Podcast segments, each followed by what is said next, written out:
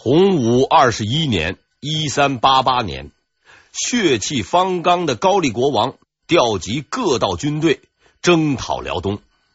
那么这支远征军有多少人呢？据李朝太祖实录说，这支军队一共只有近四万人，而他们的敌人驻守辽东的明军刚刚打败了纳哈出的二十万援军。在北元已经被击溃、退守沙漠的情况下，高丽的远征军有什么办法和这支久经沙场的明军对抗呢？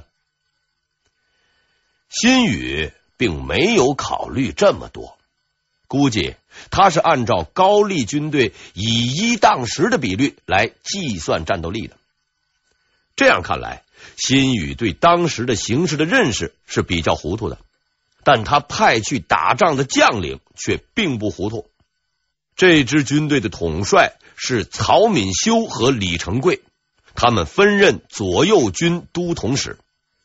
李成桂一直反对和明朝决裂。作为一名将领，他清醒的认识到攻击辽东是以卵击石。迫于上级的压力，他还是率军队出征了。大军到达铁岭后。李成桂并没有发动进攻，他呀另有打算。这位统兵大将先做通了曹敏修的工作，然后一咬牙一跺脚，造反了。他带领军队打回了老家，废除了国王新宇，建立了自己的王朝，这就是著名的李氏王朝。为了争取明朝的支持。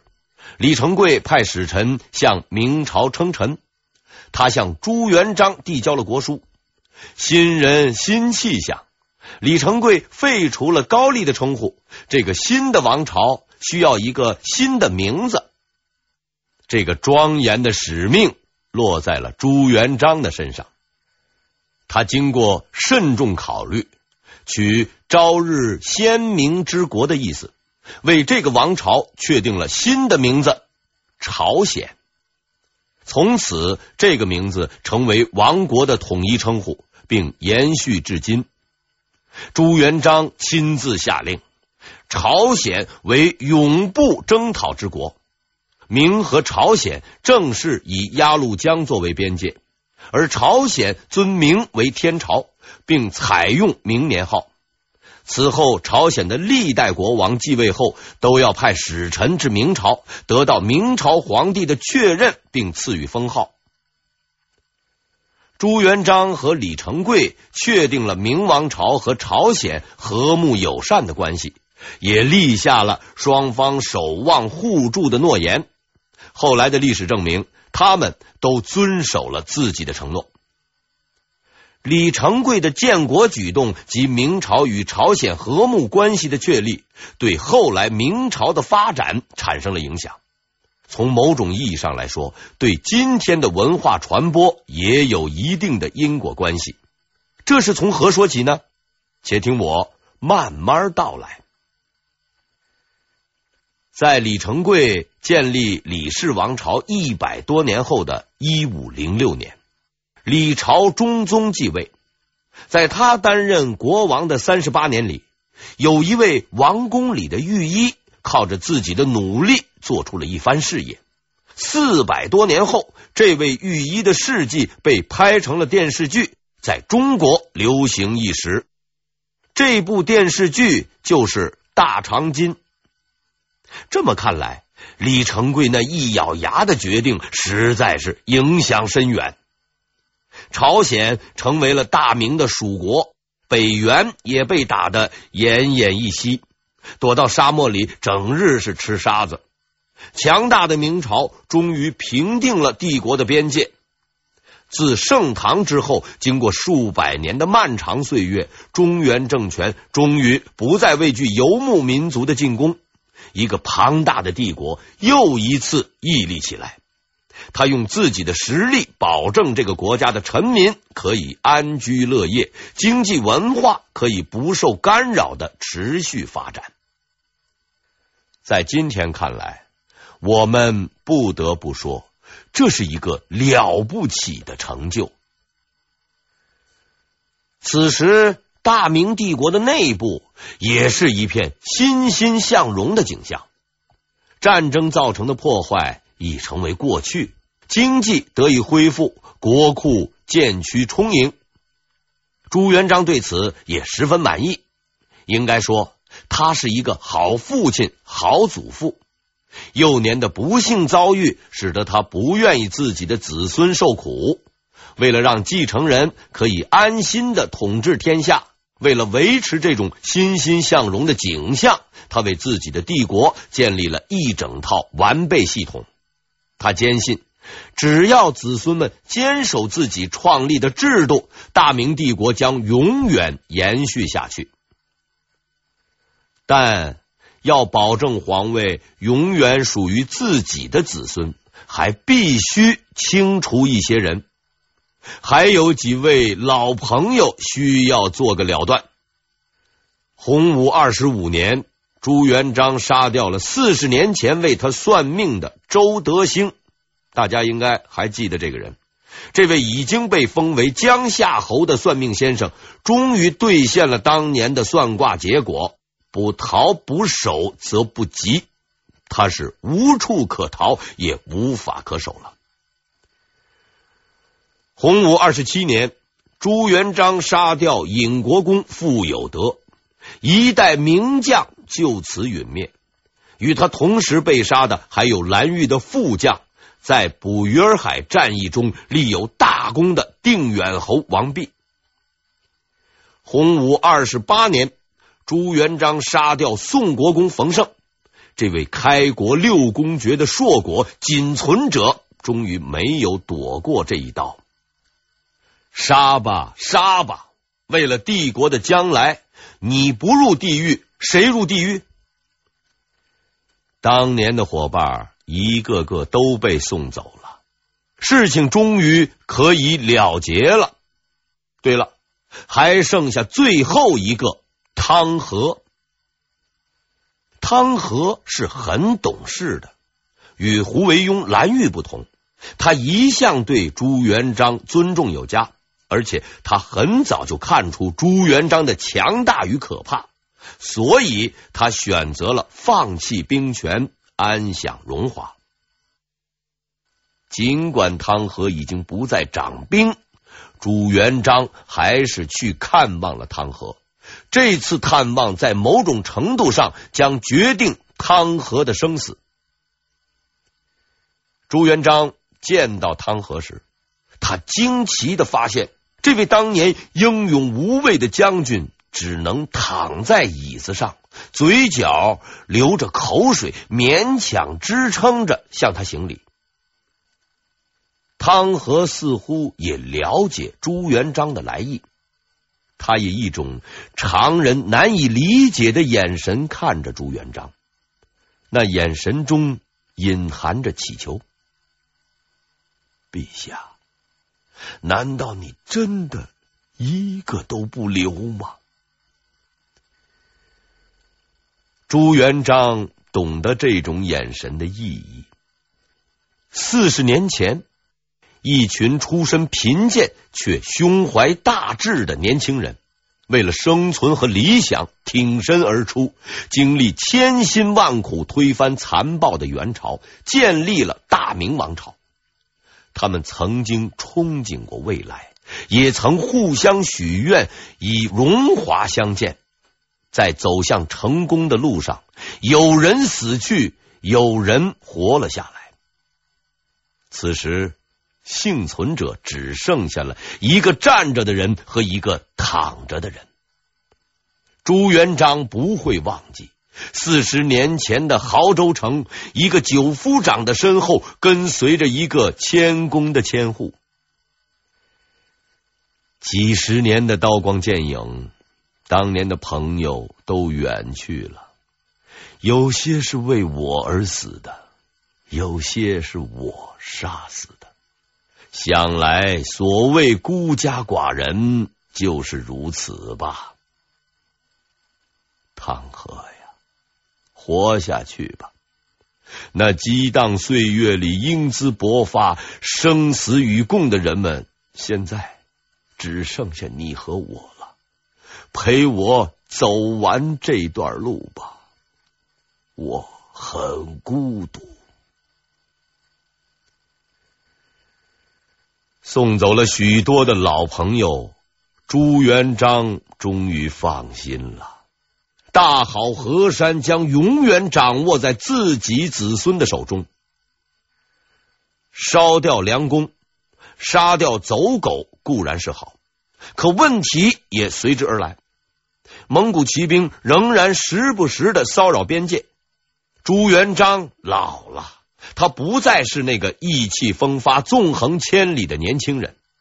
长期的战争经历和繁重的公务压弯了他的身躯，消磨了他的睿智。且不说眼前的这些骚扰者，万一将来又出个蒙古第二，谁去抵抗呢？年轻人还是靠不住的，他们只会空读兵书。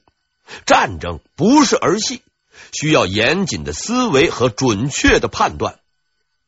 此时，能带兵、有经验的都被杀掉了，这又是一个难以解决的问题。如同以前一样，朱元璋总是能够想出解决的办法。他找到了一个极有军事天赋的人，这个人的能力足以完成保护国家安全的任务。更重要的是，这个人的忠诚是绝对可以信任的。此人就是我们下一幕戏的主角朱棣。至正二十年（一三六零年四月），根据可靠情报，陈友谅即将率大军进攻应天，兵力极为强大。朱元璋的谋臣武将个个是人心惶惶。就在这战云弥漫之时，一位身份卑贱的妃子为朱元璋生下了一个儿子。当然，这实在不是个生孩子的好时候。很多人都已经准备收拾包裹散伙了，没人顾得上这位母亲和他的儿子。朱元璋照例去看了看，但也仅此而已。对他而言，现在最重要的是保住自己的命。儿子已经有三个了。多一个不多，少一个不少。在险恶环境中出生的这个婴儿就是朱棣。从一声啼哭开始，一位传奇的帝王从此在历史上留下自己的痕迹。自古有云：“善用刀剑者，死于刀剑下。”对于这个婴孩而言，生于战火，死于征途，似乎就是他一生的宿命。朱棣的童年是在一种特殊的环境下度过的。他的母亲并不是马皇后，虽然《明实录》《成祖实录》中曾经确认了这一点，但种种证据显示，他的母亲另有其人，其身世十分神秘。我们将在后面对此进行详细的分析。朱棣在当上皇帝后，改动了自己的出生记录，但这只能骗骗后来的人。现在看来，这一目的也未达到。当年他是不可能拿这些蹩脚的把戏糊弄朱元璋的。虽然朱元璋很忙，但儿子是哪个老婆生的，他还是有数的。也正是因为他的母亲身份低贱，且又非长子，从小朱棣就没有得到过什么好的待遇。当然，这是相对于他的哥哥朱标而言的。朱标的母亲地位也不高，但他是长子，为人忠厚，很得朱元璋的喜爱。在洪武元年（一三六八年）正月初四，即明朝建立的同日，就被立为太子。而朱棣从小就被告知，自己将来只能做那个高高在上的继承人的臣子。当那个人登上皇位后，每当听到他的指令，也就是圣旨，必须跪下，并以虔诚的态度接受。即使这道指令是让自己去死，也必须服从，并叩谢圣恩。凭什么？就因为他早生我几年？这种不公平的待遇，随着朱棣的长大是越来越明显。朱元璋十分注意朱标的教育，他为太子设立了东宫，而且派了当时最著名的学者宋濂来教导太子的学业。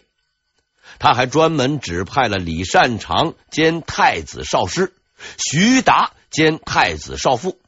如太子有疑问，可以随时得到此二人的指点。这堪称当年的最豪华阵容。天下最优秀的文臣武将都聚集在太子身边，在他们的熏陶下，太子受到了良好的教育。反观朱棣就不同了，他出生时，父亲朱元璋只是一个普通的劳动者，虽然他从事的是啊比较特殊的劳动，造反。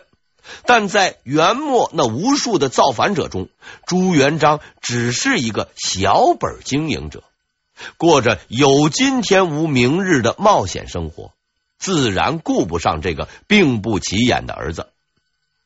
虽然后来朱元璋的环境日渐改善，身份地位都有了进一步的提高，但朱棣并没有得到更多的优待。这是因为随着朱元璋档次的提升，他的老婆也越来越多，而其生殖能力也值得一夸。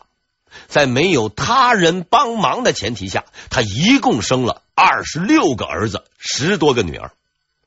此外，他还收了二十多个养子。粗略加一下，这些人足够一个加强排的兵力了。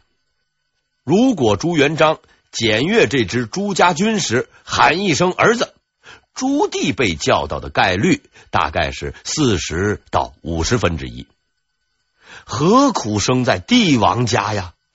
和太子朱标比起来，朱棣的教育很成问题。他应该没有受过系统的托儿所和幼儿园教育。在他童年时，正是朱元璋抢地盘的黄金时期。除太子外，朱元璋顾不上其他儿子的教育问题。